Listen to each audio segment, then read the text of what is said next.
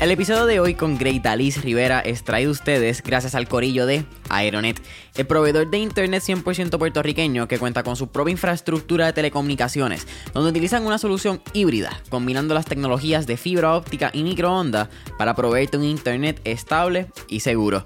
Familia, es más que claro que lo que es el work from home y el trabajo remoto han llegado para quedarse, y no hay nada más incómodo que estar trabajando desde tu hogar y tener que posponer o hasta cancelar esa reunión de trabajo que es súper importante porque no estás obteniendo los resultados que tanto te prometió tu proveedor. Y es por eso que aquí en Mentores en Línea nosotros usamos Aeronet. Y la diferencia desde que cambiamos ha sido increíble porque nos ha quitado toda la presión de encima cuando estamos grabando un episodio remoto o cuando tenemos que subir el mismo a las plataformas. Así que te pregunto, ¿qué tú estás esperando para cambiarte al mejor internet de Puerto Rico?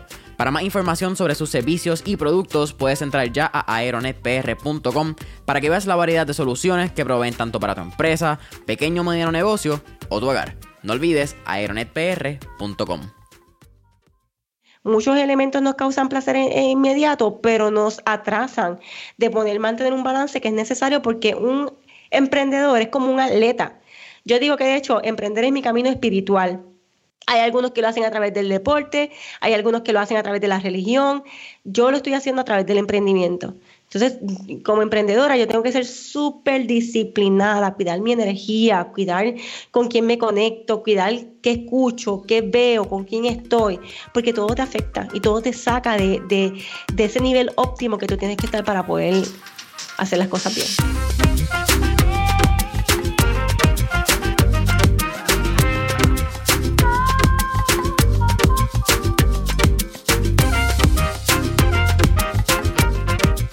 Es la que hay familia? Mi nombre es Jason Ramos y bienvenidos a Mentores en Línea, un podcast donde hablamos con los empresarios e influencers responsables por las marcas más destacadas, para que así conozcas quiénes son tus mentores en línea. Y en el episodio de hoy me acompaña Dalis Rivera, quien es podcaster, emprendedora y fundadora de Lanza tu Podcast. Dalis, ¿qué es la que hay? Bienvenida a Mentores en Línea. Gracias, Jason. Bien contenta de estar aquí hablando contigo. Oye, el placer es todo mío y, te soy bien honesto. Iba a empezar y traté de empezarlo como que dije, espérate, esto puede ser cool si quizás digo la bicha más cool, pero creo que entonces es como que es el 1.0. Ya hay un 2.0 de Great Alice que creo que es como vamos a hablarlo. pero sigo siendo una bicha, así que... Con orgullo. Mira, cuéntame un poquito más. Estuvimos hablando en el, en el pre-podcast session. Eh, una conversación súper interesante. No pensé que, íbamos a tener tantos tópicos en, el pre-podcast. Pero lo que hablamos es quién es Grita Liz. Hablamos un poquito más de, de quién eres. Sé que está ahora mismo en las ricas montañas de Puerto Rico. Está alejada de la ciudad, que eso es una, una bendición en estos momentos. Y yo creo que hay tantas y tantas cosas en, para hablar, empezando que quería ser dentista. Yo creo que eso es lo primero que podemos hablar y, hay una etapa que yo quiero hablar poco a poco si tú me das la oportunidad, pero vamos a llegar ahí. Tú preguntas todo lo que tú quieras. Estoy aquí en Naranjita, en mi casita, mientras hablo contigo, mirando por la ventana por ahí que está el día precioso. Eh, Alice, a ver, sí, yo dentro de todo lo que te puedo decir, soy una, una soñadora y una, una persona que está bien obsesionada con aprender y en realidad en los pasados años obsesionada también en ayudar a muchas personas a alcanzar la libertad que yo tengo en estos momentos, tanto económica como de poder de tomar decisión, como de tiempo.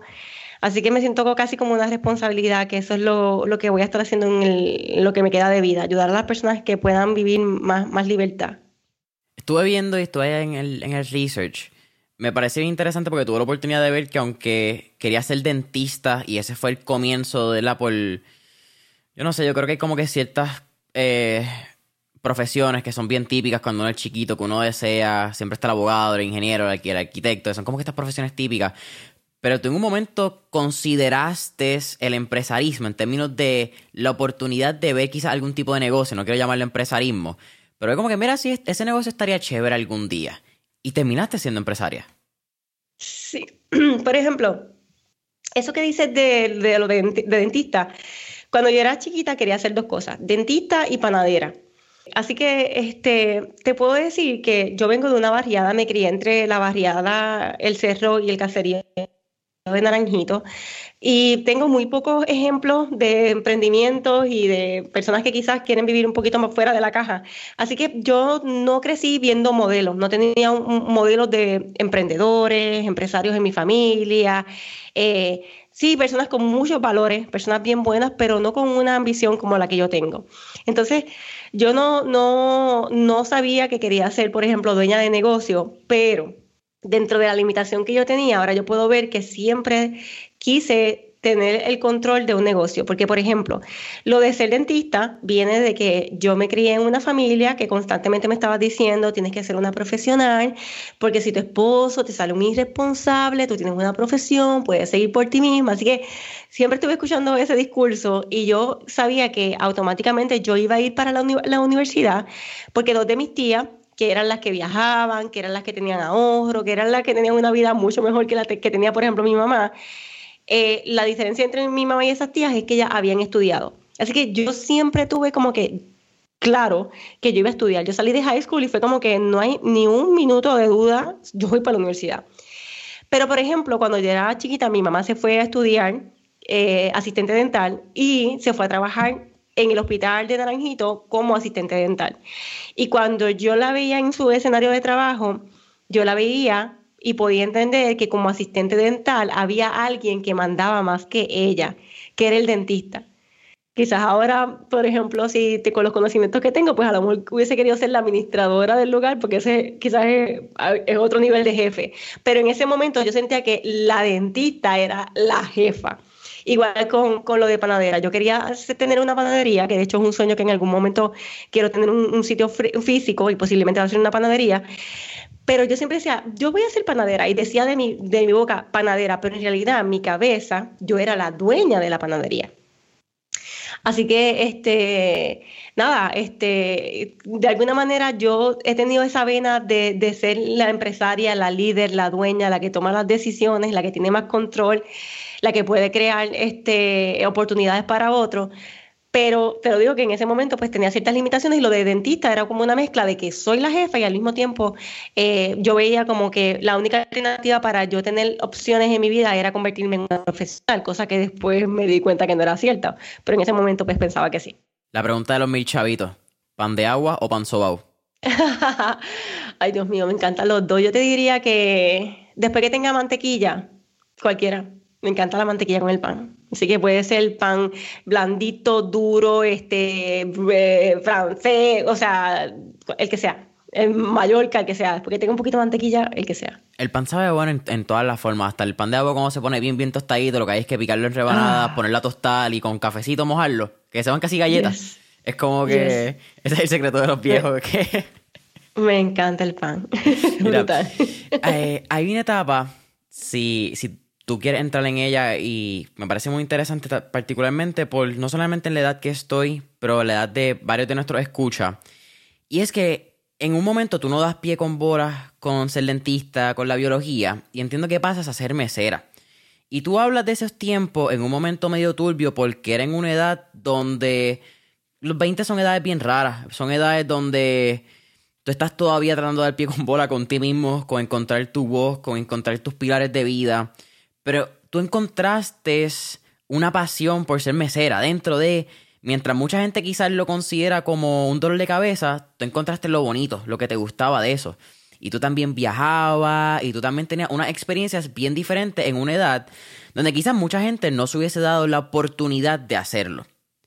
Cuéntame un poquito más de, mano, de, de que tú le sacas el lado bonito a ser mesero. Yo creo, ese fue mi primer trabajo. Y ser mesero tiene unos lados bien positivos, también tiene unos lados bien negativos. Aquí no vamos a tapar eso con una mano. Pero tú encontraste que era un periodo de transición, eh, por lo, por lo que pude ver. Y ahora mirándolo para atrás, tú entiendes que eso fue lo que fue bien fructífero en tu vida. Ya, sabes, pues nada, yo siempre fui una estudiante bien aplicada porque yo iba camino a ser la profesional, así que hice un bachillerato en biología, una maestría en salud pública, y cuando estaba a punto de entrar a la escuela de odontología, ya me estaba como que desanimando con lo que estaba viendo. Era como que, wow, yo llevo tantos años madrugando, levantándome, estudiando, y, como que todo va a ser una continuación de esta vida que yo estoy teniendo ahora que me parece como que súper porquería. La cuestión es que, para acabar de rematar, como parte de mi maestría, tuve que hacer una práctica y yo me fui a trabajar en una droguería. Ellos son los intermediarios entre la farmacia y la farmacéutica. Experiencia más horrible de mi vida trabajaba en una oficina con un ambiente, un entorno, una gente, o sea, yo llegaba en mi jeep descapotable Wrangler allí a trabajar y todo el mundo se quedaba como, wow, ¿qué hace esta aquí? Este, y así mismo me sentía, o sea, yo me metía en un sitio que yo no me enteraba y no me daba cuenta de cómo el día se convertía en noche. Era una cosa horrible, horrible. Y para colmo, el que era mi novio en, esa, en ese momento eh, me invitó para Nueva York, así que cuando yo me vi pensando si me iba para Nueva York o no me iba porque no podía faltar ese trabajo, yo dije, what, ¿qué yo estoy haciendo? Así que me fui para, para ese viaje a Nueva York, dejé la droguería bota y dejé mis estudios de viaje después de, ese, después de que regresé de Nueva York. Yo dije, me gusta viajar me gusta conectar con gente, me gusta tener control de mi tiempo. De alguna manera, no sé por qué, y, siempre tienes que estar atento porque la vida te da, pistas a través de pensamientos locos que te llegan o a través de ideas. Pues de alguna manera, no me preguntes por qué, yo siempre supe que yo quería ser mesera. Y yo pensé que eso era una cosa que que era un pensamiento y que no iba a pasar, pero un día yo estaba caminando por el viejo San Juan, alguien se me acercó, un dueño de, los restaurantes, y me dijo, mira, hey, vamos a abrir este sitio, ¿te gustaría trabajar este, en el restaurante? Y yo, pues dale. Y empecé a trabajar en ese sitio, que aprendí un montón porque ese sitio eh, eh, duró como un mes abierto, así que aprendí un montón de, de, de, o sea, un sitio que estaban al garete, gastando a lo loco, o sea, nada. Y cuando ya ese, ese, sitio no iba a estar, de repente todo conspiró para que yo fuera a trabajar a este otro sitio en Viejo San Juan, que es un sitio que amé porque ya no existe. Y los que tuvieron la oportunidad de conocer el Café La Princesa fueron súper privilegiados. Así que trabajé en ese sitio y me encantó porque estaba rodeada de otros locos como yo, de jóvenes así como que visionarios que tenían una, una visión extraña. Yo trabajaba en la semana, eh, estaba libre todos los días de la semana, trabajaba los fines de semana. En la semana me estaba todo el tiempo metida en la playa y paseando. Y yo decía, wow. Y de repente, para sorpresa de mis profesores y profesores de tesis y mi familia, era como que ver a Grida Liz sirviéndome era como un bajón. Y yo me sentía acá como que, wow, yo me levé. ¿entiendes? Eh, y ser mesera para mí era algo súper divertido, aprendí mucho de psicología, aprendí mucho de servicio al cliente, aprendí mucho de timing, aprendí mucho de storytelling, aprendí mucho de negocio. Eh, fue una gran, gran escuela y me encantaba porque me daba la libertad de poder tener ser dueña de mi tiempo. Trabajaba tres días a la semana y con lo que hacía en tres días de la semana posiblemente ganaba mucho más que mis compañeras de maestría, este, que estaban trabajando en trabajos eh, eh, no sé cómo decirlo. Elites, whatever, sí. Así que para mí era como si yo estuviese súper elevada quizás ellos me veían a mí como una desventaja. Y yo les saqué mucho provecho en ese tiempo que, que estuve trabajando, me fui a viajar bastante, también me di cuenta que quería emprender, no sabía bien qué, cómo yo, yo sí, sí considero que yo tengo un superpoder de dejarme llevar mucho por mis instintos. Y, por ejemplo, me vino el pensamiento de que, ok, pues posiblemente tú quieres ser la dueña de restaurante en algún momento o tener un restaurante, en ese momento no sabía que iba a ser podcaster y que iba a ser que mi vida iba a tomar el rumbo que tomó, pero yo decía, bueno, de, seguro yo voy a querer ser dueña de algún sitio pronto. Así que también me di cuenta de una forma bien intuitiva que que a veces emprender es un camino con mucho sub y baja. Entonces, tienes que tener capital a veces, necesitas hacer inversiones, necesitas hacer acciones. Y yo vengo de una familia que, hemos, que somos supuestamente pobres, pero todos tenemos nuestra casa. Y todos tenemos una casa from the scratch. O sea, para que tengan una idea, mi hermano tiene, mi hermano menor tiene 21 años y ya tiene una casa de dos cuartos bella. O sea, porque yo vengo de una familia que mi abuelo siempre nos enseñó la importancia de nosotros construir una casa. Y entonces yo, yo sabía que yo quería a construir mi casa. Entonces, con lo que yo hacía de, propinas, empecé a ahorrar también, paré un poquito la intensidad de los viajes y me puse a ahorrar para construir una casa. Y así fue como pude hacer una esta casa, de hecho, from the scratch. Este, eh, y, y fue con la mentalidad de que yo no sé qué yo voy a hacer en los próximos años, pero de seguro voy a querer hacer algo por mi cuenta. Si me sale mal, yo tengo un techo seguro. Sí, o sea, y sabía también que hay veces que tú necesitas dinero para montar un equipo de trabajo, invertir en mentores, hacer ciertas inversiones. Y yo decía, yo no quiero eh, pensar o verme en la limitación de que, ah, porque tengo que pagar los mil pesos de hipoteca de este mes, pues no puedo invertir en tal cosa. Entonces fue una de las razones por las que yo también eh, decidí en ese momento que fui mesera hacer una casa y no solamente como que coger el dinero para janguear y viajar, sino que también ahorrar, porque algo me decía que yo iba a necesitar un techo seguro eh, si quería emprender. Y eso fue lo que también sucedió en ese momento. Mira, me, me parece, como, como dicen los españoles, una flipa, me parece una demencia. El hecho de que tú tuviste un trabajo que salió por... La gente dice suerte. Yo creo que la suerte es cuando la preparación se encuentra con la oportunidad. Y el hecho de que se cerró en un mes y que tú puedes ahora mirar hacia atrás y decir, mira, esta gente estaba a lo loco, no solamente demuestra una evolución completa de quién es Great Alice, ¿verdad? De ese momento en que estaba de mesera ahora, pero lo están mirando con unos ojos de negocio que quizás en ese momento ni siquiera en unos ojos con lo que tú estabas consciente, tú estabas pasando por el momento, la vida estaba corriendo, fuck, este sitio cerró, pues déjame buscar el otro. 12, 13, 14, 15 años después, es como que eso fue tu MBA en vida real. Bien brutal, bien brutal. Y no solamente eso, sino que tuve el privilegio de, de, de yo creo que también como, ahí te das cuenta cuando alguien es un líder, tú puedes poner a alguien en una posición y esa persona piensa que es un bad trip, que o sea, yo tengo una compañera de trabajo que en el tiempo que, fuimos este mesera, eh, yo hice una casa front scratch con mis ahorros, otra persona compró una finca brutal, no creo que fue en Arecibo, una cosa así, eh, y esta persona económicamente siempre está chava. O sea, que hay gente que, y de hecho esa persona recibió más dinero que yo porque trabajó por más tiempo y en un momento mejor para la economía de ese restaurante. Eh, pero hay gente que donde quiera que tú los pones sacan una enseñanza. Este, están bien alerta. Yo, yo, yo sé que yo soy ese tipo de persona. Entonces, eh, eh, trabajé en un sitio que el dueño de ese restaurante para mí fue uno, es, uno de mis mejores mentores en mi vida.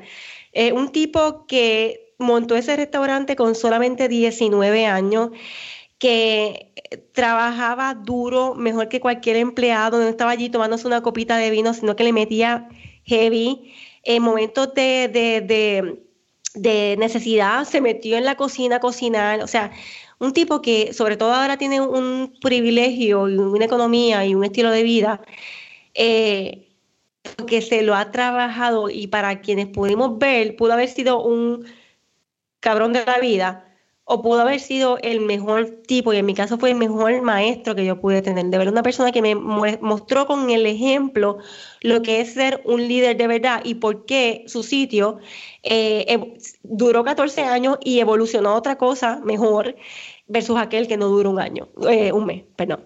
Así que aprendí mucho, tuve mucho aprendizaje ahí, hice algo mejor que un bachillerato. Oye, y tuviste un mes, yo creo que eso ha sido una lección bien rápida en el podcast si vas a hacer un restaurante, fucking hazlo bien. No hagas un restaurante por abrir las puertas de un restaurante, porque por alguna razón yo creo que hay dos tipos de negocios que la gente siempre quiere. Es un restaurante y hacer una marca de ropa. Y ninguna de las dos son los negocios más fáciles para hacer. Son, yo creo, en mi opinión, de los negocios más complicados. Porque ropa te estás tirando contra los titanes de la vida, que son Nike, Adidas, Polo, Náutica, etcétera y en restaurante estás compitiendo con demasiada gente, depende del consumidor, depende de que vengan, los precios y los costos son bien altos, etcétera. Eh, pues, aquí podemos hacer un podcast completo. Quien haya manejado un restaurante por más de 10 años de forma efectiva, yo me quito el sombrero. Sí, Sí, sí. O sea, eh, la María, yo viví en Viejo San Juan y, y, yo aprendí mucho del mundo de los restaurantes y por eso digo, cuando voy a hacer un restaurante para mí va a ser divertido porque a mí me encanta servir y porque tengo muchos conocimientos y sé ya qué hacer, qué no hacer, a quién buscar, o sea, eh, pero al mismo tiempo eh, yo viví en Viejo San Juan y literal, como mírate ese caso de ese restaurante donde yo empecé, duró un mes, así que yo vi muchos restaurantes que no duraban más de un año, o sea, que la calle, la calle, este la calle Fortaleza es un, sitio bien vivo, o sea, ahora me ves, ahora no estoy por todo esto. Constantemente está cambiando y es porque se toman muchas malas decisiones en el mundo de los negocios. Cuando tú quieres emprender, tú tienes que, número uno, buscar quién ya lo hizo, Así que me encanta que este podcast se llame Mentores, porque tienes que buscar quién ya lo hizo, pegarte ahí como una lapa, aunque tengas que trabajar gratis para esa persona, tienes que ganar experiencia y conocimiento, tienes que eh, constantemente estar educándote y tienes que estar tomando decisiones, porque muchas veces tomamos las decisiones correctas en el en el momento incorrecto. Y eso a mí me ha pasado muchas veces. Incluso como montar un equipo de trabajo. O sea, sí, quiero esta persona, pero económicamente aún es sostenible. ¿Entiendes? Así que tú tienes que saber cómo tú juegas. Incluso yo siempre digo, tú tienes que hacer las acciones antes de estar listo. Pero más te vale que estés bien atenta porque estás en, estás en un momento bien de riesgo cuando tú, por ejemplo, contratas a alguien antes de estar, de estar listo para poder contratarlo. Tienes que saber que, que tú, los esfuerzos que tú vas a hacer en ese momento tienen que ser bien altos para que eso no sea una mala decisión. Entonces es un juego inteligente constante, que es una locura. Ayer yo estaba hablando con la persona con quien voy a estar trabajando un lanzamiento que voy a hacer en septiembre. Y yo le decía, hay que estar loca para amar esto de, emprender, sobre todo online. Pero me encanta, ¿sabes? Porque si para ti es divertido, para ti es un reto, para ti es, pues, ¿sabes? Vale la pena, pero de que, de que no es fácil y es un arte y tienes que educarte, informarte y tener las personas correctas y tomar las decisiones correctas en el momento indicado, pues es todo un arte y tienes que estar bien conectado contigo. Eh, yo, por ejemplo, estoy analizando mucho, y creo que no me acuerdo quién fue en, que estos días lo dijo.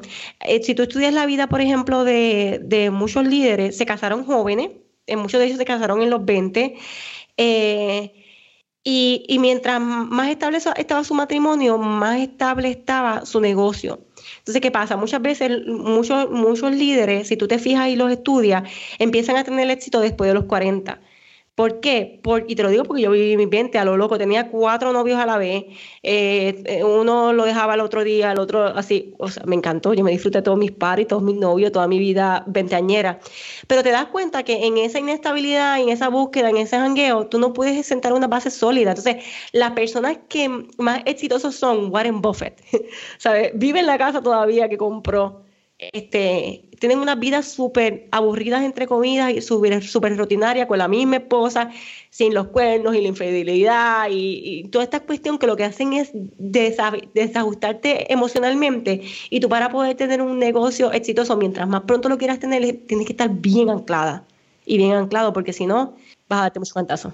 Sí, yo creo que el negocio solamente el negocio, sin pareja, sin hijos, sin, hasta sin perros, yo creo.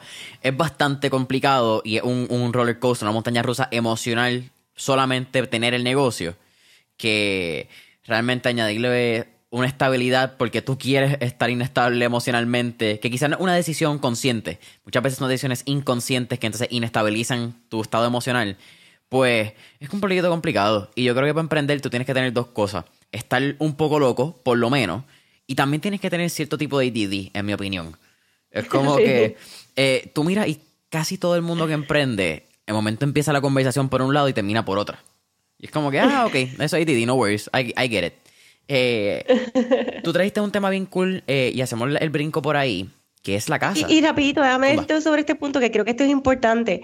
Muchas veces no tenemos que tener cuidado cuáles son nuestros juicios y nuestros miedos, porque yo, por ejemplo, siempre estuve bien asustada en convertirme en mamá y aunque estoy contenta de que me convertí en mamá a los 36 años porque tenía una madurez y en verdad no me arrepiento, pero cuando nació mi niña, nació mi mayor impulso de literalmente se acabó la comedera de mierda. O sea, Micaela nació hoy y mañana estaba en casa de mi mamá, que vive, cerca de mí, allá. Y yo cuando tenía que llevar y darle la teta bajaba o me la traía un momentito, porque yo llevo cuatro años trabajando de forma intensa en mi proyecto, porque todo el tiempo que perdí mi pente, yo lo tuve que recuperar en cuatro años. Y mi meta era, cuando Micaela, que sea, así se llama mi niña, cuando Micaela tenga cinco años, yo tengo que tener alguien que esté en casa educándola. Porque yo soy, a mí me encanta buscar, no soy maestra para nada. Yo nunca le he enseñado a Micaela ni a contar hasta el tres. Eh, y ahora Micaela tiene cuatro años y, yo lo pude lograr un año antes de lo, que me, de lo que me lo propuse. Pero tuve que meterle intensidad porque todo el tiempo que perdí en mis 20 y en mis 30, cuando nació mi niña, yo decía, es ahora y ahora, y le metí bien fuerte y fue bien intenso y no me arrepiento. Eh, y, ahora, por ejemplo, llega un punto en el que puedo disfrutar de los esfuerzos que hice. Pero muchas veces, a veces, tener un buen matrimonio o tener unos hijos, eh, lejos de lo que muchas veces la gente puede pensar de que lo cogen excusa para quitarse, eh, te puede dar un montón de impulso. Así que también a veces pensamos, no te cases, no te metas en eso, no, quién sabe si un matrimonio es lo que más estabilidad te va a dar. Pero vuelvo y te digo, mientras más es, tú te centres en, buscar tu estabilidad y decir, si tengo esta esposa, no voy a buscar 15 esposas más porque todo eso te, quita energía. Entonces tú tienes que estar todo el tiempo atenta a cuál es la energía que tú tienes y cómo las acciones que tú hagas te afectan. ¿Sabes? De repente, eh, si tú sabes que te comes un canto de carne con esto y mayo quecho y, cuando te sientes mal, pues tienes que buscar alejarte de ahí aunque te causa un placer inmediato. Entonces muchas veces muchos elementos nos causan placer inmediato, pero nos atrasan de poder mantener un balance que es necesario porque un emprendedor es como un atleta. Yo digo que de hecho emprender es mi camino espiritual. Hay algunos que lo hacen a través del deporte, hay algunos que lo hacen a través de la religión. Yo lo estoy haciendo a través del emprendimiento. Entonces, como emprendedora, yo tengo que ser súper disciplinada, cuidar mi energía, cuidar con quién me conecto, cuidar qué escucho, qué veo, con quién estoy, porque todo te afecta y todo te saca de, de ese nivel óptimo que tú tienes que estar para poder hacer las cosas bien. Wow, emprender en mi camino espiritual. Es, eh, that's the first one. Eh, y eso está bien deep. Eso está bien interesante, Ritali. eh, wow, sí, eso fue como que el, el, jamacón del podcast, como que me dejaste ahí en shock. Mira, tú, tú trajiste un, un, tema que es tu casa, actualmente tu casa en Naranjito, eh, en las ricas montañas de Puerto Rico. Eso es uno de esos, en estos días ya que estamos en verano, que se pone bien caliente, eso es cuando vas a la noche, es que tiene que ser bien rico, tú sentir ese frío la montaña y en Navidad. Pero a través de esa casa es que yo, y aquí tú me corrí, entiendo que es que tú entras al mundo digital por un blog. Esa es como que esa primera entrada. Y de ahí sale entonces tu primer podcast que es Bicha Cool Daily. Sí, es que de alguna forma, sobre todo cuando yo empecé a tener mi vida, super vida de mesera, que era como que, wow, ¿qué pasa aquí? ¿Esta es mesera o es este dueña del negocio? Este, pues muchas veces era como que la gente se me acercaba, además de que a mí me encanta comunicar y en verdad ahora me di cuenta que, que, es parte de mi misión de vida, pero mucha gente se me acercaba, pero querida Liz, ¿cómo tú estás haciendo esto? Pero ¿cómo tú estás viajando? ¿Y cómo tú ahorras? ¿Y la casa? Y, eh, y, y, y, yo, sobre todo con las mujeres, porque a veces yo vengo en un mundo en el que, en el que comparto mucho más con más hombres y me llevo mejor con los hombres, eh, pero es como que a veces pensaba, estas son moronas ¿Entiendes? O sea, me enfogonaba. Yo estaba bien enfogonada en cierto momento con las mujeres porque estaban bien brutas. Entonces yo lo vi como una responsabilidad y yo, yo empecé a decir, mira, es tan simple como hacer esto. Así que me lo tomé como, como, como una responsabilidad de empezar a compartir cómo era que yo lo estaba haciendo y más que nada, vuelvo y te digo, como la conversación que estamos teniendo ahora, que hay mucho de mentalidad que para mi bendición yo la tengo bastante innata. Y sin las que no tengo, tengo que desarrollarla. Pues empecé a compartir eso con esa intención. Hice un blog que fueron mis orígenes de empezar a escribir y mi primer escrito fue de hecho como yo hice la, mi casa sin la ayuda del banco y para mi alegría también pues se convirtió así como que súper viral. Este, eh, y pues me dio alegría saber que había gente que de alguna forma te estaban diciendo, eso que estás diciendo es algo que para mí es inimaginable, pero me inspira y es lo que yo quiero hacer. Y entonces eso ha sido lo más lindo de comunicarme, de que cuando yo digo cómo yo vivo, cómo yo pienso, a una gente, gente que esté alejada de, esa realidad, yo les hablo a su corazón y dice, querida Lee, eso es lo que yo quiero. Entonces, pues para mí también es como que se convirtió en una responsabilidad buscar la manera de acercarte para que tú también lo puedas hacer. No solamente contarte, contarte cómo yo lo hago, sino que también me lo cojo como una responsabilidad, mira, así es que yo lo hice. Cuéntame ¿De dónde sale el nombre Bichacool? Porque también entiendo que no solamente usabas para el podcast, también era el nombre del blog. Sí, bichacool.com. Bichacool surge de un comentario espontáneo que me hicieron una vez en un gimnasio eh, sobre mi personalidad. Yo estaba en el, en el baño del gimnasio que salí de hacer ejercicio y una muchacha pues se me acercó y me dice, ven acá, tú, tú eres como que bien bicha, pero como que bien cool. Y yo dije, wow, yo, no sé si la ves allí mismo. Este, porque yo dije, sí, es que así yo soy. Yo soy una persona como que bien bicha porque soy bien. Yo siempre digo que una mujer determinada, que sabe lo que quiere, pues no siempre cae bien. Entonces yo soy una mujer bien segura de lo que yo quiero, de cómo conseguirlo, de no sentirme intimidada ante nadie, ni creerme mejor que nadie. Así que tengo como que eso por naturaleza, pero al mismo tiempo eso me, me, me hace ser también, y cuando, cuando yo estoy con gente, o sea, asumo una postura inquebrantable, así de que, pa pero al mismo tiempo yo soy bien, bien sensible, me conecto mucho con la gente, soy bien llorona, soy bien de campo, soy bien yo. Entonces, es como esta mezcla de que esta nena es, cuando tú me ves y piensas, ella es inteligente, digo una clase estúpida que tú dices, está bien bruta. Cuando tú de repente me ves bien arreglada y te dices, está bien linda, de repente me ves como ahora, es como que está bien fea. O de repente, eh, o sea, mi vida es un constante, con, con, eh, con, con ¿cómo se dice? Constante. ¿Cómo se dice? No, no constante, con, como el contraste. Oh my God, no me sale la palabra. Eh. Contraste. Eh, en que piensa que es una cosa y que de repente es la otra. Entonces, cuando alguien me dijo eso, tú eres bien bicha y bien cool, yo dije, guau, es que es verdad, yo soy así. Y entonces, este Además de que la palabra bicha, pues tiene como, eh, sobre todo aquí en Puerto Rico, tiene como unos, este, como un, ya unos estereotipos y la gente lo piensa, es un tipo de personalidad que no es el tipo de bicha que yo soy. Yo soy una bicha porque sé lo que quiero, porque soy bien determinada, no soy bicha porque tengo 15 pares de zapatos y me ves así en mi apartamento y en mi jet, no es el viaje de, la que muchas veces entendemos como bicha. Así que para, para mí también era un reto de cómo yo cojo esta palabra que me encanta tanto, que bicha, me encanta esa palabra, y la, la transformo a, a lo que es una nueva bicha, que para mí era como crear un movimiento que fue lo que también empecé a hacer con mi podcast, un movimiento de bichas que no son bichas, son otro tipo de, mujeres. Sí, sí, simplemente mujeres que son determinadas, eh, que son blanco-negro, que son o nos vamos a todas o no nos vamos. Y, y, eso es bien loco porque cuando, por alguna razón, cuando tú eres eh, honesto contigo mismo, cuando tú eres fiel a tus valores, cuando tú eres fiel a tu misión de vida o a tu vocación, por alguna razón la gente te considera que eres un bicho, que eres un pendejo. Porque no estás dispuesto a dar energía en ciertos momentos, porque no estás dispuesto a hacer las cosas que ellos quieren hacer, que ellos consideran cool. Pero ese el problema eres tú. El problema, eh, como que el problema es que tú no quieres hacer lo que ellos quieren que tú hagas y no hay como que un problema viceversa, que es que ellos no respetan lo que tú quieres hacer.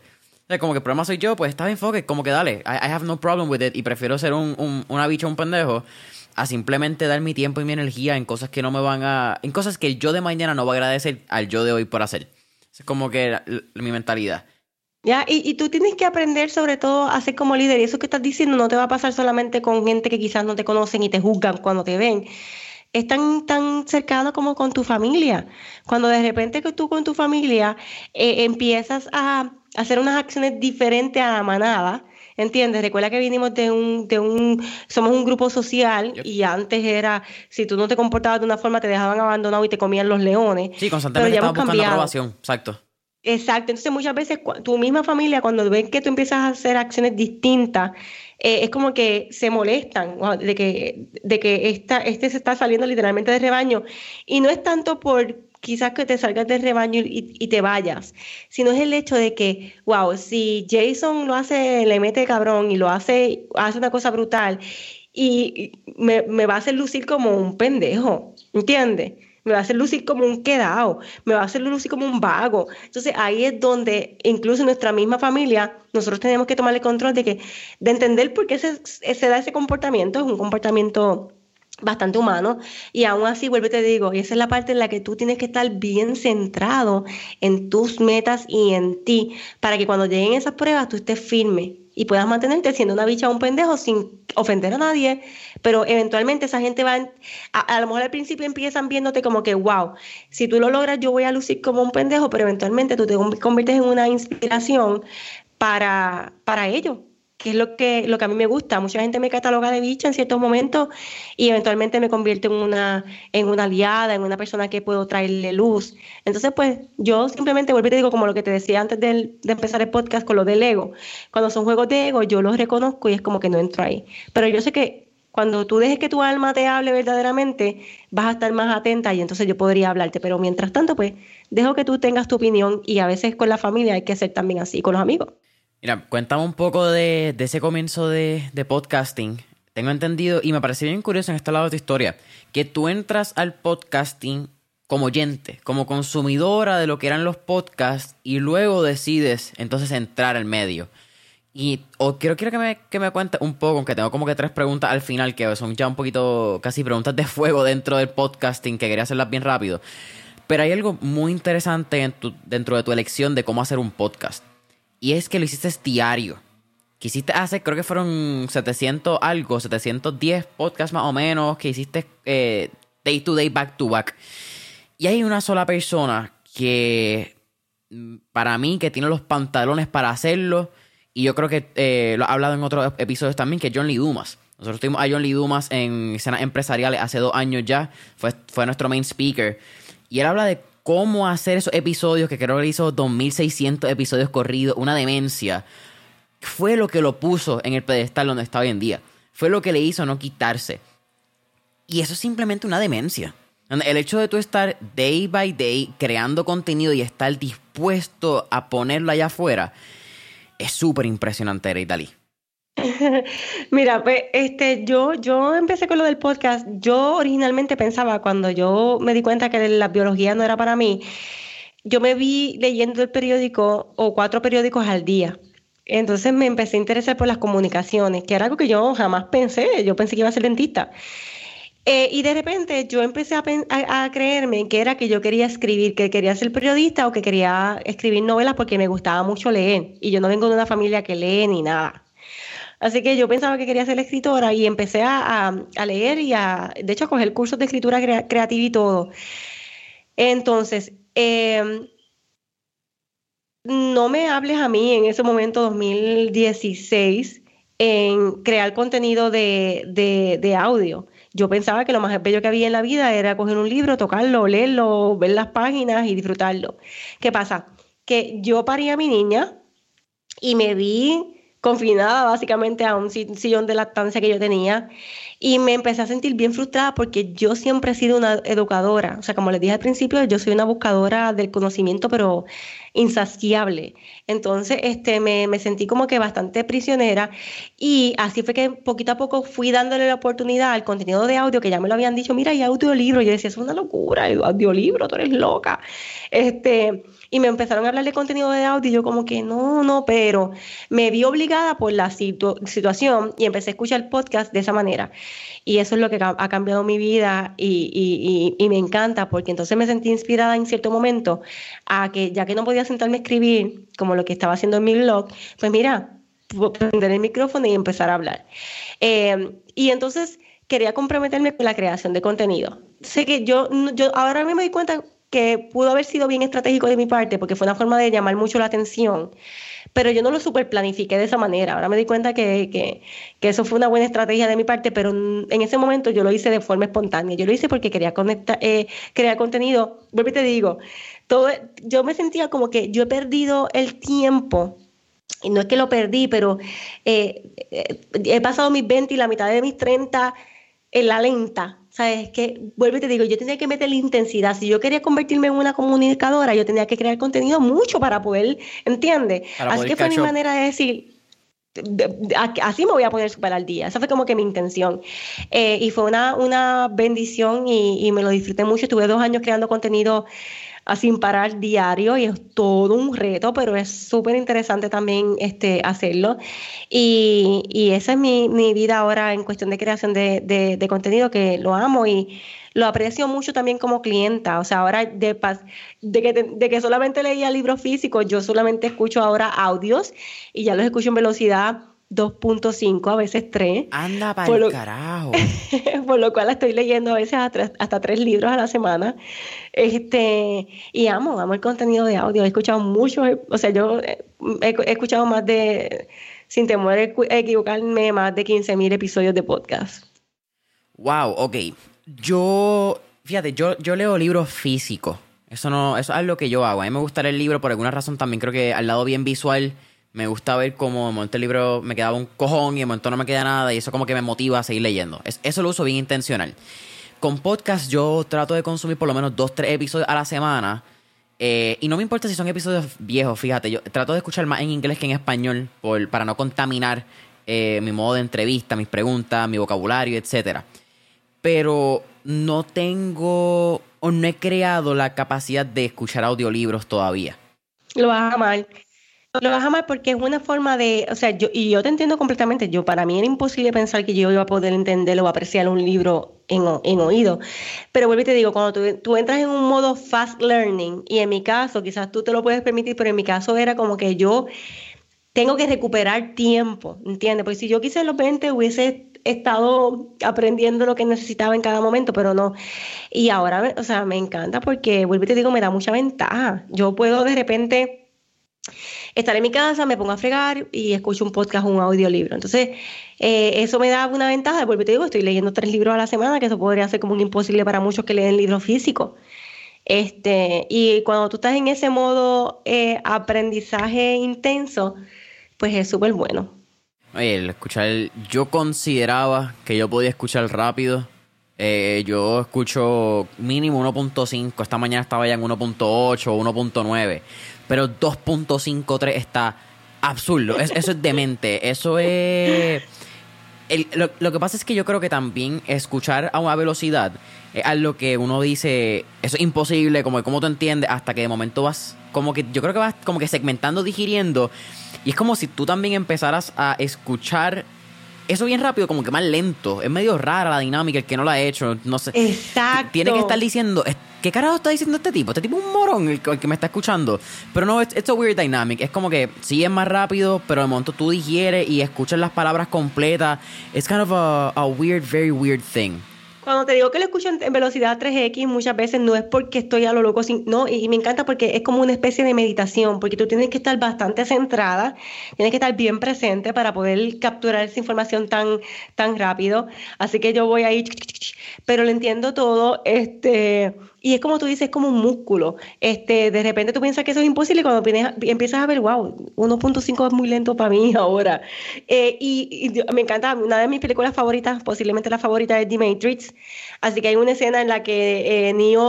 Eh, pues, básicamente como que no me acuerdo ni cómo era ahora, que creo que era, le ponían un chip y de repente ya él sabía karate y sabía artes marciales y toda la cuestión y sabía idioma y sabía tocar el piano y toda esa cuestión cada vez que yo estoy escuchando un podcast en velocidad 2.5 3, 3x, es como, wow, esta es mi manera de acercarme a ese momento de niño, de que un día esto me ponen aquí un botoncito y hago, sé cinco idiomas, 24 eh, deportes, o sea, y es mi forma también de, de, vuelvo y te digo, estás aprendiendo a velocidad rápida.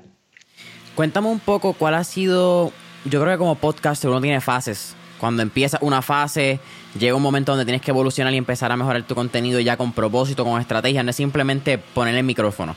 Y yo creo que una, una evolución bien interesante fue ir de Bicha Cool a Pasaporte Podcast. Entonces ahora también tiene Critalis Podcast, que lo estábamos hablando. Pero cuéntame esa evolución y, y esa toma de decisión que tuvo que ser bien fuerte para ti y soltar casi un hijo.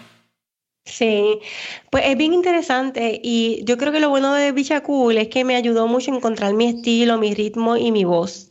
Y entonces lo que, lo que después yo decidí más adelante, por ejemplo, con mi podcast Pasaporte, que ya está más, más atado a mi producto, eh, así que es una especie de inbound marketing, marketing de contenido que yo estoy haciendo, pero de alguna forma... Eh, es como una respiración. De repente era como que bastante estricto, de repente con pasaporte eh, lo, le bajé intensidad y entonces con, lo que estoy haciendo con mi podcast personal que cree Dalí, pues ahí es como que bien orgánico. Entonces, e, es lo que me gusta de, también de, ser podcaster, de que tú vas encontrando tu punto perfecto. Eh, y de repente, por ejemplo, aunque con Pasaporte Podcast es bastante eh, estratégico, porque hay mucha gente que no me, no me conoce, pero darme la oportunidad de mi podcast personal, por ejemplo, que no tiene música, que no tiene edición, pues también es, vuelvo y te digo, y como líder para mí, es una forma de demostrar a la gente, no tiene que ser complicado. Así que crea, tú crea, tú exprésate y ya. Hablando de complicado, eh, yo creo que eso es lo más difícil. Cuando uno quiere empezar un podcast, y yo me incluyo a la mano, uno siempre quiere que quede perfecto. Uno siempre quiere que, que sea eso literalmente la palabra es perfecto. Uno está en este análisis parálisis de constantemente como que no, yo voy a empezar cuando tenga esto, cuando tenga lo otro. Tú empezaste en un closet con, tu computadora y entiende con los audífonos de cables de Apple. Ese fue como con lo que tú empezaste. ¿Qué tú le puedes recomendar a personas que constantemente están en esta búsqueda de la perfección y que no se lanzan porque piensan que tienen que tenerlo perfecto? Sí, pues mira, la, perfección, yo soy bastante perfeccionista según estudios de, personalidad, pero soy una perfeccionista libre. A, mí cuando la perfección me está impidiendo hacer algo que quiero, la mando para las ventas de la paila. Eh, y muchas veces cuando tú empiezas a entender cómo nos comportamos los humanos y cuando te encuentras siendo perfeccionista, eso no es otra cosa más que miedo. Eh, pues yo lo reconozco. Cuando tú ves las cosas de la conciencia como son, por qué se dan y, por qué se surgen, tú lo que haces es que haces los comportamientos que sabes que tienes que hacer a pesar de ese miedo a, que dirán, a que no esté perfecto, porque lo que estás buscando es la aprobación, que la, evitar la crítica. Y como a mí la crítica no me importa, para mí es importante comunicarme, pues es, es la forma en la que lo hago. Eso no quita que tú no vayas a hacer algo de calidad pero, ¿qué te puedo decir? Hay veces que, vuelvo y te digo, a los adornos que muchas veces, sobre todo hoy en día con las redes sociales, estamos viviendo, queremos crear un paquete que es un paquete, cuando en esencia lo que tú necesitas es, es que esto sea bueno. Y yo soy minimalista también, así que me gusta cuando me como, por ejemplo, un mango y le echo un poquito de sal así de mal. Y tú dices, yo no puedo creer que esto sea un mango y que sea sal y que esto es un manjal. Y a lo mejor aquel chef inversándose la salsa aquella con 15 mil ingredientes. O muchas veces la esencia de las cosas es lo importante. ¿Para que tú quieras hacer una salsa de mango cuando, cuando te comes mango del palo? Es lo más rico. Entonces, pues, cuando creamos algo, queremos crear algo de calidad pero si nos estamos enfocando en el empaque, en vez de eh, verdaderamente el producto y los resultados que ese producto va a darle a tu cliente, pues sabes que estás entrando en un juego que no vas a ganar. Tú dijiste lo del mango y para mí fue bien chistoso. Estaba hablando recientemente con mi hermana, eh, ella es menor que yo, y me estaba comentando que fue un restaurante y vio esto en el menú y no me acuerdo ni cuál era el, título. Ya pensó que era exquisito, le encantó y de momento cuando llega un pedazo de chuleta. Y yo, yeah, that's life. Como que eso es bastante lo que, como que lo que va a pasar en la vida. Igual que vas de momento a Europa y te tienen una vista que la Florentina y no sé qué carajo. Y de momento cuando ves un lomo de cerdo y tú, ah, mira qué bien, puñales. Eh, it's kind of a weird thing. Eh, otra cosa que pasa cuando uno está haciendo un podcast, yo creo que es encontrar tu voz. Y tú lo hablaste por encima. Pero yo creo que también eso va con un juego. O sea, yo, yo tenía hasta tres preguntas en, puntos que eran las que te iba a mencionar en el podcast. Yo creo que tú las has mencionado la mayoría, así que foque, voy a, hablarlas ya. Y es este juego de calidad versus cantidad. Yo creo que es un juego que pasa en un, un dilema que pasa en muchas en compañías. Yo pienso que uno debería tratar la mayor cantidad de compañías para que se encuentre la que es posible. Eso es medio complicado si cantidad o calidad es lo ideal. Para Great Dalis, ¿crees que es más importante la cantidad de episodios porque vas a estar masterizando, con anglicismo, vas a estar perfeccionando ese arte o crees que se trata de calidad? Pues mira, es una mezcla. La calidad tiene que estar y la cantidad, lo importante con relación a la cantidad, aunque yo como, como mentora de podcast te puedo decir que eh, por ejemplo, una vez a la semana es bueno para que la gente no se olvide de ti. Lo más importante que la calidad en el caso de que, de que quizás este, estés empezando, es la consistencia. Así que de repente si tú piensas que puedes ser consistente una vez al mes, pues olvídate de la cantidad. ¿Entiendes? Idealmente Mientras más tú crees, mejor, pero también tienes, tú tienes que saber que tienes que ser realista con la creación de contenido. Y si para ti quincenal o mensual o trimestral o semestral o anual, hay un podcast, por ejemplo, que es anual, pero dura como ocho horas y eh, trabajan todo el año para producir esas ocho horas. Este, así que tú estableces, eh, pero lo importante es que la gente sepa que ese, en ese momento tú vas a estar ahí porque lo malo también con la cantidad es que nos podemos querer, wow, voy a crear un podcast diario y después nunca está. Como que no se puede, ¿sabes? Tienes que, que, establecer una cantidad que tú sepas que estás comprometida porque como con toda la vida, con el podcasting, con los negocios, con lo que sea, tú estás interesada o estás comprometida. O sea, cuando tú te comprometes en hacer algo, yo me comprometí en hacer un podcast diario yo tenía una niña de un año y medio. Yo estaba en Texas en ese momento cuando empecé, que tenía un montón de sub y bajas emocionales y incertidumbre sobre mi futuro, pero yo estaba comprometida. Y ese es el problema también hoy en día. Nos casamos, pero no nos comprometemos verdaderamente con hacer que un matrimonio funcione. Hacemos un negocio, creamos un emprendimiento, pero no nos comprometemos. Así que la calidad siempre tiene que estar. Eso es como innegociable. Tienes que crear algo que no tiene que ser una superproducción, pero tiene que haber una esencia que sirva, que funcione, que cumpla con un objetivo. Y entonces cuando ya vayas a tratar el tema de la cantidad, pues yo te recomiendo que si quieres ser bastante estratégica y estar en la mente de tu oyente, una vez a la semana puede ser bastante eh, realizable eh, y al mismo tiempo estás en la cabeza de tu oyente, pero si tú entiendes que no vas a poder ser, hacerlo sostenible y de forma constante, pues entonces pues olvídate un poquito de la cantidad por un tiempito en lo que, en lo que haces el hábito y empieza con 15, de cada 20 días, de cada un mes, o sea. Tú mencionaste ahora lo que el compromiso. Y fíjate, esa es una pregunta que, tenía bien puntual que me parece súper interesante que la hayas traído.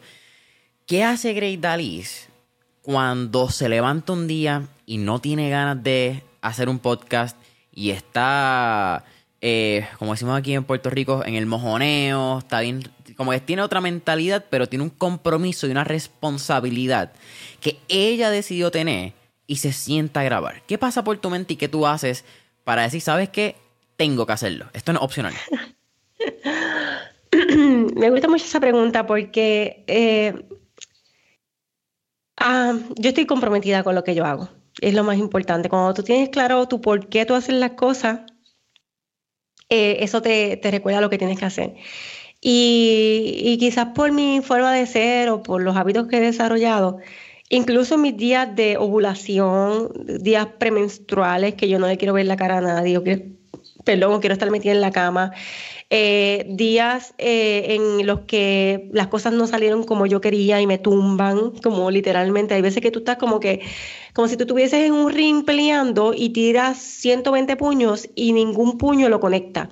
Eso, eso te, hace, te hace sentir no, te, tumba, no solamente físicamente, pero si por lo menos tú das como que 10 puños, tú sientes como que, como que ese puño te llena de energía. Pues imagínate dar 120 puños y que ningún puño con este. O sea, eso te, derrumba energéticamente. Y han habido días que yo tengo esos, esos días de, en el ring de pérdida total. Y yo digo, mañana, ¿sabes qué? mira, mañana me voy para la playa con Micaela, ¿sabes? Me tengo que desconectar me voy a para la playa. a las 4 de la mañana me levanté, se me quitó el sueño y yo estoy ahí con la computadora o haciendo lo que tenga que hacer. ¿Sabes?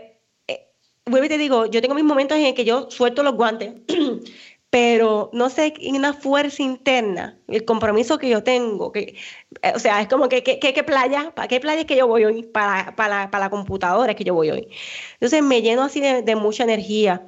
Y yo estaba diciendo, por ejemplo, estos días en mi cuenta de Instagram, me pasó la, la semana pasada, yo soy bien sensible. Hay un libro que se llama Crea como, roba como un artista. Eh, y es un libro bien bueno que te habla sobre tú como creativo, el compromiso que tú tienes que tener. Como cuando, según tú eres emprendedor, tú también tienes que tener una consistencia en, en, en, lo, que tú haces con cuestión de, de, de, creación. Y tienes que tener un compromiso. Me encanta que en ese libro, por ejemplo, hay un tipo que no sé ni quién es, que en cierto momento dice que él planifica con un año de anticipación su hangover. Diablo, ese debe ser el hangover de la vida. Sí. Sí, pero lo interesante es que lo planifica con un año de anticipación. No es que de repente unos amigos te dijeron, mira, nos vamos a janguear. O sea, y cuando te digo hangover, yo que tengo 40 años, Jason, yo jangueaba todos los días de mi época de universidad. No me preguntes cómo lo hacía, pero hoy en día, si yo me acuesto a la una, a la una de la mañana sin beber, yo tengo medio hangover. ¿Entiendes? Mi cuerpo, no sé si le da. Y si yo bebí dos o tres cervezas y me acosté a la una de la mañana, yo estoy de cama el otro día. Que también te levantas bien temprano. Tu cuerpo... sí, yo estoy cambiando esa rutina ya. En estos momentos de mi vida no, no es tan necesario, pero en un momento sí me levantaba a tres y media, cuatro a empezar a trabajar. Ya no. Pero lo que te quiero decir es que, ¿sabes? Yo, yo estoy bien comprometida con lo que hago. Entonces, que te, te, digo esto porque el fin de semana yo soy bien sensible también. Y yo sentía como que, como que todo estaba acelerado, acelerado. Y cuando me doy cuenta, porque ya me, me lo he identificado, yo sé que el ambiente alrededor, la gente está de par y de salir, y yo lo puedo percibir. Y de repente yo quería como que, ay, tengo ganas de hacer algo. La cuestión es que por mi disciplina, me mantuve en mi casa. Eh, trabajando con los hábitos, no solamente trabajando, porque a veces yo no trabajo tanto como quizás podría sonar, cultivándome, alimentándome, haciendo ejercicio, estando en mi espacio, vuelvo te digo, conservando y cuidando mi energía, aunque quizás no esté trabajando directamente. Eh, y entonces el domingo llegó y yo dije, lo pasé, pasé esa ola, esa ráfaga que me estaba invitando a salirme, porque literalmente cuando te, te comprometes con algo, no es un amigo que te digo, mira, nos vamos para aquí, no, avísame cuándo es que nos vamos a ver, porque, ok, en tres meses hay un momento en tu vida que tienes que ser así de disciplinada, lo hacen los deportistas, porque no lo vas a hacer tú como emprendedora. Sí, Eh, eh, vamos, nos vamos a ir para un, para un este un festival a beber todos los días y a pasarla. Perfecto. Cuéntame en, en qué fecha es un año, ¿verdad? En un año. Yo es ah, en ese año yo hasta una enfermera pongo al lado mío, masaje, o sea, yo lo planifico porque como creativa tú tienes que cuidar tu energía y saber que cualquier tipo de desajuste que tú hagas te saca de tu ritmo. Y todo depende, en mi caso, yo estoy, estuve recuperando mucho tiempo. Y vuelvo y te digo, tengo una misión en ayudar a muchas personas que necesitan la gritalisma óptima, la gritalisma saludable, la gritalisma centrada, porque para mí es un compromiso, así como lo hago. Y la de veces que digo, no vuelvo, mañana voy para la playa, embuste. embuste. Me levanto a hacer lo que dije, que está en mi agenda y que yo tengo que hacer cada día. ¿Cuáles son, ya que tú hablaste de hábitos, eh, y yo creo que tu estilo de vida es bien particular, tú has hablado, pues, no solamente de que vives en, tu casa, que estás sin deuda, hablaste también de lo que es levantarte temprano, aunque ya dijiste que, ¿verdad? que no tanto tres y media, cuatro de la mañana, que that's early as fuck, mano, eso es bien temprano, eso es... Hay gente que se está durmiendo esa hora, Eh, muchos creativos se acuestan a esa hora. Eh, incluso eh, el doctor Eric Weinstein, que es el director de Tío Capital, tiene una entrevista con Tim Ferriss y él habla que cuando él le preguntan si puede tener, en un momento era bien madrugador, en un momento cambia, y le preguntaban que él pensaba tener reuniones a las 7 de la mañana. Y su contestación es que él pensaba que no podía estar despierto hasta tan tarde. O sea, es como que inversa. No es que me puedo levantar tan temprano, es que no creo que aguante hasta esa hora. Entonces, kind of a weird thing. Eh, pero, ¿qué tres o cuatro hábitos tú has encontrado que son, mano, eh, no sé si la palabra imperativo, pero que son eh, determinantes para que tengas un buen día? Por la noche, antes de acostarte, haz un plan del día siguiente. Visualiza tu día del, otro día. Yo me voy a levantar, por ejemplo, yo me acuesto a dormir, yo digo, me voy a levantar, y cuando yo me levante por la mañana, que yo diga, ay, ¿qué día es hoy? Que, lo primero que yo- tú vas a pensar es, levántate y vete a hacer ejercicio. Así que yo por la noche planifico qué es lo que voy a hacer y qué es lo primero que voy a hacer. ¿Entiendes? Entonces, un hábito que yo te digo que tengas es tu calendario. Yo uso Google Calendar, así que constantemente yo estoy revisando mi calendario y sabiendo, ok, ¿qué hora es? Aquí estoy en la entrevista de Jason, ¿verdad? Aquí en mi calendario dice que tengo que estar aquí esta hora. Ah, estamos bien. Ok, ahí es que estoy. Este, así que eso es un hábito muy bueno de saber en qué, en qué tú, qué, qué estás haciendo en cada, en, en qué tienes que estar haciendo en cada momento. Y sobre todo, en, en el día previo, prepárate para eso que escribiste ahí que, dijiste que vas a estar haciendo mañana. ¿Entiendes? Eh, y vuelvo y te digo, ay, de repente esos días que tú dices, ay, me, iría para la playa, espérate, déjame entrar aquí, entonces, a ver, eh, el sábado que viene voy para la playa, ¿verdad? Déjame sacar este espacio, voy para la playa. Tú lo calendarizas y un hábito bien importante es todo el tiempo estar viendo tu calendario, que lo que tú dijiste que vas a estar haciendo ahí, lo estés haciendo. Eh, otro hábito saludable que te puedo decir que yo tengo, bota todo lo más que puedas. Eh, yo soy minimalista y no lo era. No era, era tremenda motetera cuando yo incluso pensaba que era minimalista. Pero yo, yo tengo lo que necesito. Me encanta una frase que dice San Francisco de Asís que dice, tengo poco y lo poco que tengo lo necesito poco. Así que a mí me gusta eh, practicar el, el- el desapego de todo, incluyendo lo físico, y tengo lo que uso. Cuando yo veo algo que yo no uso, yo lo voto. La mayor parte de los tiempos ya no me interesa ni mami, ¿quiere? No, no, no, no, porque lo voto. Perdón, lo voto. Y por ejemplo, yo tengo una niña, no te creas que mi niña tiene 25 mil juguetes, ella tiene un cesto. Y lo que quepa dentro de ese cesto son los juguetes que ella tiene. Lo que quepa en la gaveta de las cosas de la escuela son las materiales y las cosas que ya tiene la escuela. ¿Entiendes? Así que eso es un hábito que, que, que es súper raro, pero yo me acostumbro. Si tú te apegas a las cosas, imagínate cómo te vas a, pegar un montón de cuestiones en tu negocio también. Así que practicar el desapego con tu closet, por ejemplo. Eh, si aplicas la ley de Pareto en tu closet, que es una ley que no falla, que dice que, por ejemplo, eh, del, del 100% que tú tienes en tu closet, tú solamente usas el 20%. Pues, ¿qué tal si tú sabes que esa ley de Pareto se aplica en todo? Pues mira, ¿cuál es el 20% que uso? Y lo otro lo voto. En mi lista de correo, ¿cuál es el 20% de, mi, de mis suscriptores que están activos y que ven mis emails? Lo otro, para las ventas de la paila. Los borro sin compasión. Tú no abres mi email por par de meses, yo misma te saco. ¿Entiendes? Porque yo estoy aplicando el minimalismo y la limpieza en todo mi negocio, en todo en mi casa, en todo en mi vida. Bota como loco. Y un tercer eh, hábito que te podría decir, eh, cuida mucho lo que entra en tu vida. Yo no me entero que si mataron, que si aquel, que si ganó, que si... No, nada. Eh, es, como, es como una vez mi mamá me estaba diciendo como que esa es la realidad de la vida. Y yo le dije, mami, la realidad de la vida son muchas cosas. La realidad de la vida es lo que tú quieres que sea tu realidad. E, en la vida, vamos a ser reales, hay muertes y nacimientos pasando ahora. Hay cosas buenas y cosas malas. Hay enfermedad y hay cura. ¿Cuál, es la película? ¿En qué película es que tú quieres estar? ¿Cuál es la sintonía de esa película? Pues métete en esa película. ¿Entiendes? yo no escucho, no me interesa, me entero, me entero 15 días después que aquel ganó, que aquel lo mataron, que aquel... Eh, yo digo, ¿qué pasó? ¿Qué? ¿Sabes? Y de cada cierto tiempo a veces me meto en las redes sociales de ciertas personas a decir, espérate, déjame decir qué es lo que está pasando en el mundo. Ok, ya, no estoy tan perdida, sigo. ¿Sabes? Ten cuidado con lo que entra en tu vida porque te contamina, te pone pesimista, te quita la energía. ¿Sabes? Las redes sociales, mira a ver quién sigue, mira a ver quién contrata, mira a ver qué productos compra evalúa todo, vuelve te digo, leemos esa energía que les digo, somos deportistas, somos, somos este líderes como, como los budas, pero somos emprendedores, ¿entiendes? Y tenemos que cultivarnos y cuidar nuestra energía y cuidar lo que entra y lo que sale y lo que hacemos todo el tiempo. ¿Por qué? Porque mm, a mí me encanta el dinero.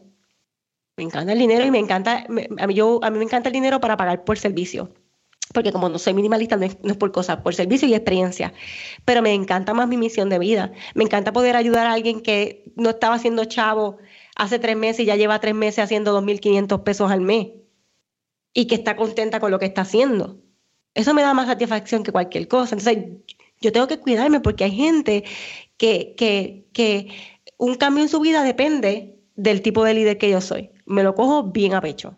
En verdad, eso fueron tres pepitas de oro que no pensé que iban a venir. Yo pensé que, y te, igual de Franco, ¿verdad? Y pensé que me iba a decir, pues leer, hacer ejercicio. No pensé que iban a hacer, ah. sí, ¿verdad? Lo, bien básico. Eso es como... lo, lo clichoso. Exacto. No, no, pero fueron tres pepitas de oro de que, mano, como un puño de Mike Tyson por cada lado. Fue como que, oh, espérate, ¿y por dónde va la otra? Oh, ok. eh, y al final dijiste lo que es, ver lo que entra eh, y votar. Ese lado yo creo fue tan interesante, particularmente tú mencionaste las redes sociales y a quién le das follow. Y esto otro bien cliché, ¿verdad? Que es ver a las cinco personas que te rodean. Eso es lo que todo el mundo dice. Yo he creado la cultura entre mis amistades, poco a poco las personas más cercanas que he podido tocar, que estén bien conscientes también de que velen quiénes son esos following que tienen. Porque al igual quizás tú no pasas necesariamente la misma cantidad de tiempo con cinco personas de lo que pasa en Instagram actualmente. Y mucho más si eres joven, ¿me entiendes? Si eres joven estás 7, 8, 9 horas pegado a, las redes sociales. So, imagínate, 7, 8, 9 horas que tú estás consumiendo pura mierda. Sí, porque eso, ese punto es bien importante, Jason. Muchas veces pensamos, ah, ¿cuáles son las cinco personas con las que paso más tiempo? Jason, si yo te digo a ti con quién son las cinco personas con las que yo paso más tiempo en un día o en una semana, no llegan ni a tres. Sí, me pongo. Yo estoy todo el tiempo conmigo y con mi hija. Ahora, ¿A quién yo estoy siguiendo en las redes sociales? ¿Qué programas estoy estudiando? Esa es la gente que verdaderamente son parte del 5% con quien yo comparto más tiempo. Y, pensamos que no, no, porque esto es algo virtual. No, créeme, es como si fuera real. Oye, hay una diferencia, y esto no es por... No, voy a tirar la mala y no es ni la tan mala, simplemente es como la realidad. Eh, hay una diferencia de tú escuchar el, último podcast de Chente y irte con lo que está pasando. Y no quiero tirarle la mala porque aquí, va, este es hater, no, no. Pero hay ciertos podcasts de gente que son más de, de chismoso, lo que está pasando en el, reggaetón, lo que está pasando en el trendy. Y fine, tú puedes coger eso. Pero eso igual te hace o te disminuye quién tú eres. Como igual puedes escuchar un podcast de Grey Dalis y crecer tu eh, situación económica, tu, eh, tu whatever, lo que estás aprendiendo, mejora un por ciento tu día. Hay una diferencia. yo creo que es bien importante que la gente entienda que cómo gastan su tiempo en internet va a afectarle igual como si pasaran 10 minutos con una persona que es una mala influencia, donde el momento no te das cuenta que te afecta, pero 30 días después te das cuenta que tienes una manía de él o que aprendiste algo, un mal hábito. Ya, pero también, ¿cómo te digo? Este, a lo mejor alguien escucha la grita y es muy aburrido. Sí. Eh, eh, puede ser muy aburrido. Yo creo que yo soy una persona muy aburrida para muchas personas. Eh, pero en el caso, por ejemplo, de, de, Chente, es una persona que yo admiro mucho, incluso del Molusco. Los admiro mucho porque ellos están claros qué es lo que quieren hacer, conseguir. Y muchas veces tú tienes que saber jugar el juego. Y estos son gente que saben jugar el juego. Este, y son gente de la que yo veo incluso cosas que no me encantan. Por ejemplo, Chente, a mí me gustaba mucho cuando él hacía entrevistas, pero tiene que aprender a jugar el juego y él lo sabe jugar. Sí, sí, Y eso yo lo admiro demasiado, ¿sabes? Que tú también tienes que saber cómo, eh, o sea, yo soy a veces muy... como me escucharon en esta entrevista. Y eso a veces está cool y a veces no. A veces tú tienes que, que vuelvo y te digo, yo, yo admiro a la gente que sabe jugar el juego, más allá de que si yo pienso que esto está correcto o está incorrecto. Hay cosas que yo digo, eso pareciera que está incorrecto, esa persona sabe jugar el juego. Y lo admiro mucho. Y personas como Chente o como el mismo Molusco que pueden despertar pasiones, saben jugar el juego. Y si tú, a quien por ejemplo le moleste el estilo del Molusco, si tú no lo sabes jugar, eres un pendejo también, ¿entiendes?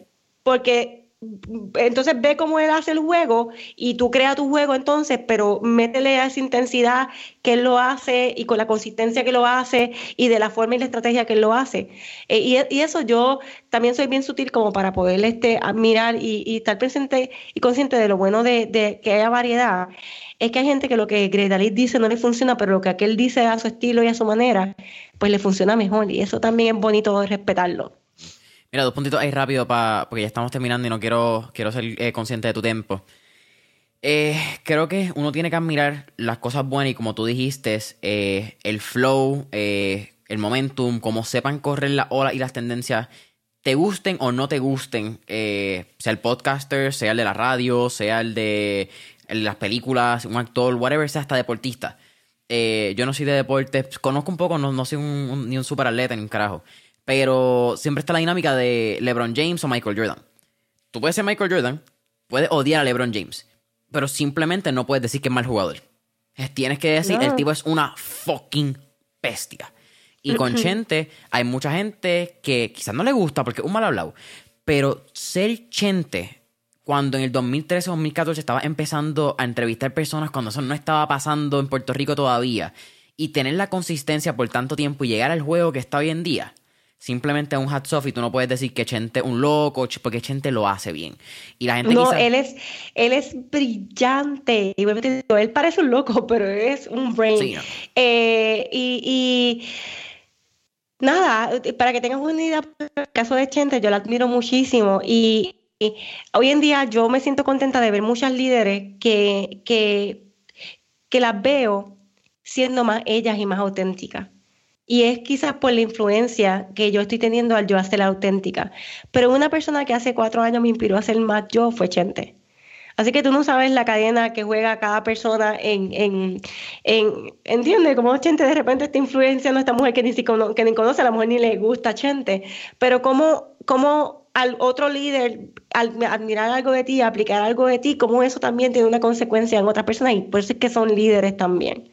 Es loco, ¿verdad? Como uno quizás indirectamente puede tocar la vida de muchas personas y uno no lo sabe. Simplemente uno hace el oficio y el oficio hace el resto. It's kind of a weird thing. Uno hace... No el oficio, porque no quiero llamarlo oficio, quiero llamarlo vocación.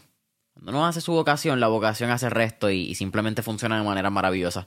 Dalí, para mí esto ha sido un ha sido un, increíble podcast, me ha sido un absoluto placer tenerte aquí en Mentor en línea.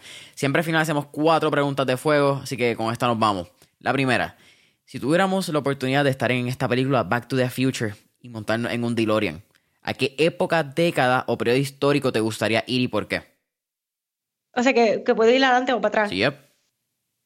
Me gustaría ir a la etapa de Jesucristo. Hubiese sido una fan de Jesús.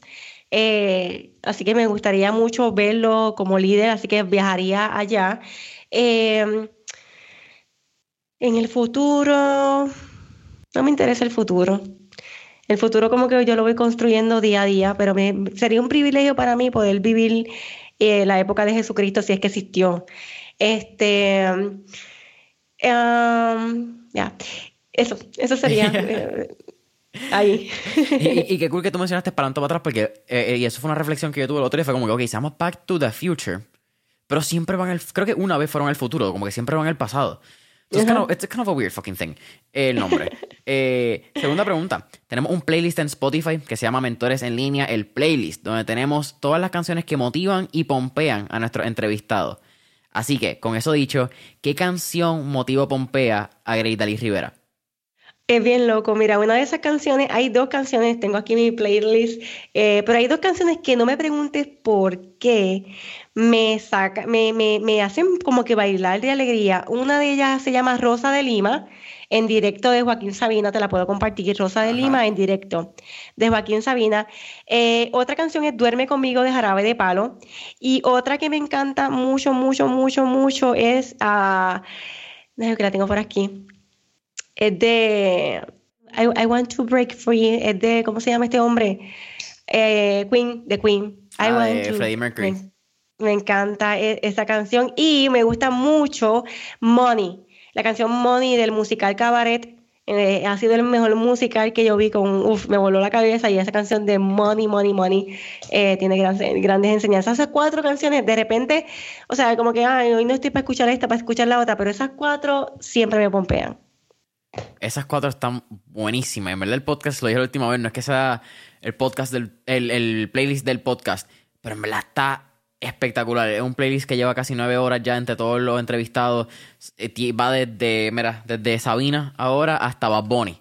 Eh, y música clásica también. So, yo, este es mi mejor ejemplo. Ponlo. Si no te gusta, puedes darle skip una de dos canciones y como quiera a Mayagüez y de vuelta. Lo voy a buscar. Eh, tercera pregunta, Greta Liz. ¿Qué tres libros les recomendaría a nuestra audiencia?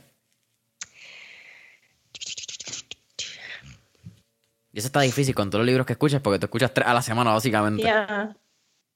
Uy, ¿qué te puedo recomendar? Es una, casualmente es una pregunta que estaba pensando en estos días, porque después de haber escuchado tanto, eh, tú, tú dices como que, bueno, ¿cuáles de estos son como que imprescindibles? Te podría decir, acordándome así por ahora, por ejemplo, este, hay un libro que se llama Sigue Avanzando, que es del mismo tipo que, que hizo el de eh, Roba como un artista. Así que nada, cualquier cosa te, pago, te paso el enlace ahorita, pero se llama Sigue Avanzando. Eh, y es bien bueno como, como para poder este, eh, crear. Me tripió muchísimo la historia de Sam Walton, porque pude aprender mucho de, la mentalidad de este tipo de líder, que aunque es un negocio que no se parece al mío, vuelvo y te digo, hay unos valores y hay una manera de trabajo que, leyéndolo eh, me inspiró mucho, mucho, mucho. Eh, y siento que así hay un libro que me parece bien interesante que se llama... Eh, bueno, bonito o carito. Es un libro, este, sobre todo para cuando estamos empezando y estamos como que creando una oferta, cómo tú diferenciarte y no necesariamente caer en la trampa de estar pensando en, la guerra de precios. Así que es un libro súper, súper bueno. Y ya un poquito más estratégica, así como eh, del mundo online, hay un libro que se llama Launch, eh, que es excelente que habla mucho sobre el proceso de, lanzar este, algún producto, algún servicio y, creo que es algo que eh, cuando lo lees, sobre, si estás empezando y no importa en el punto en el que te encuentres, como, wow, es que aquí hay unas claves bien importantes. Así que podrían ser esos cuatro por ahora. Mano, ese libro de, de Walker, creo que es el, autor Jeff Walker, el último, me falta. Es un libro que es bien loco. Yo tengo. De estos, ¿sabes? Que tú ves videos, 10 libros que recomienda Mark Cuban, 10 videos que recomienda este otro pendejo. Yo normalmente no le hago mucho caso en términos de screenshots porque me di cuenta que uno puede tener un montón de screenshots y nunca los ve. Yo empecé a escribirlo en un notes. Y tengo una lista que ve como 85 libros que gente ha recomendado, que los tengo ahí para algún día cuando me quede sin libros. Pues, ok, ¿cuál voy a comprar ahora? Y Launch está entre esos. Y todavía no lo he leído. Sin embargo, veo que es casi una Biblia para negocios online que creo que como que debería empezar a comprármelo ya y dejarle pensarlo y dejarle tenerlo en la lista. Es un buen, buenísimo, este, buenísimo libro. De verdad que tiene unos principios y unas cuestiones ahí bien chéveres. Así que eso te podría decir por ahora. Ahora yo estoy leyendo mucho de inversiones, por ejemplo, y estoy leyendo mucho sobre eh, ventas o cosas más directas también, así. Eh, hay libros bien interesantes, pero quizás están como en estado más avanzado ya de, de cuando estás emprendiendo. O sea, ya hasta otro nivel. Yeah. Mira, Grey, última pregunta de mentores en línea. Tomando en consideración el estado del 2021 y la cantidad de podcasts que están saliendo y la cantidad de contenido que está viendo en las redes, ¿cuál sería un último tipo de recomendación que Grey Rivera le daría a cualquier persona que esté considerando empezar un podcast hoy? no lo pienses mucho empieza a hablar lo que sea que tengas en, en, en, tu cabeza. Ojalá que puedas tener una estrategia y un plan, pero en realidad se trata de, de que tu historia es muy única, de que lo que tú sabes hacer es muy único, de que la manera en la que tú haces las cosas es muy única y que es un lindo regalo que tú te haces a ti y le haces a las personas de darte la oportunidad de, de, compartir lo que tú has aprendido en esta vida. Creo que es un bonito regalo, más allá de la perfección o de crear un podcast brutal o de pensar en que te conviertas en el próximo eh, no sé quién. Eh, simplemente saber que, simplemente saber que, que tu historia es importante y que merece ser escuchada este, es algo que es un regalo bonito que te haces a ti, le haces, a las demás personas y que si lo piensas mucho, va a pasar como muchas cosas en nuestra vida que nos quedamos ahí simplemente pensándola. Mejor que eso, está bien difícil. Great Alice, para mí ha sido un absoluto placer tenerte aquí en Mentor en línea. Cuéntanos, ¿dónde la gente puede conseguir Great Alice Podcast, Pasaporte Podcast? Eh, lanza tu podcast, La Academia. Y a ti en redes sociales. Bueno, si quieren como que conocer un poquito más del podcasting y cómo yo los puedo ayudar, en lanzatupodcast.com diagonal webinar hago un seminario eh, en vivo y puedes conocer un poquito más de mí, del podcasting y, ver si este medio es perfecto para ti. Eh, las redes sociales me encuentras como Great Alice y a través de mi página web también en mi newsletter y todo ahí puedes encontrar más información que se llama o la encuentras como greatalice.com. Oye, qué difícil. Súper difícil, greatalice.com. Tú eres de las codiciadas que tiene su nombre solamente en Instagram. Eso es. Yo creo que es uno de mis celos más grandes. Siempre que yo veo a alguien que tiene el nombre nada más, es como que I was this close yet so far con mi nombre. Eh, eso siempre, ya tú sabes. Great nuevamente para mí ha sido un absoluto placer. Lanza tu podcast.com eh, para más información sobre lo que es webinar, conozca un poquito más de Gritaliz y cómo ella te puede ayudar a crecer tu podcast. Gritaliz en todas las redes sociales, familia mentores en línea, saben que pueden conseguir a mentores en línea en Instagram y Facebook como mentores en línea.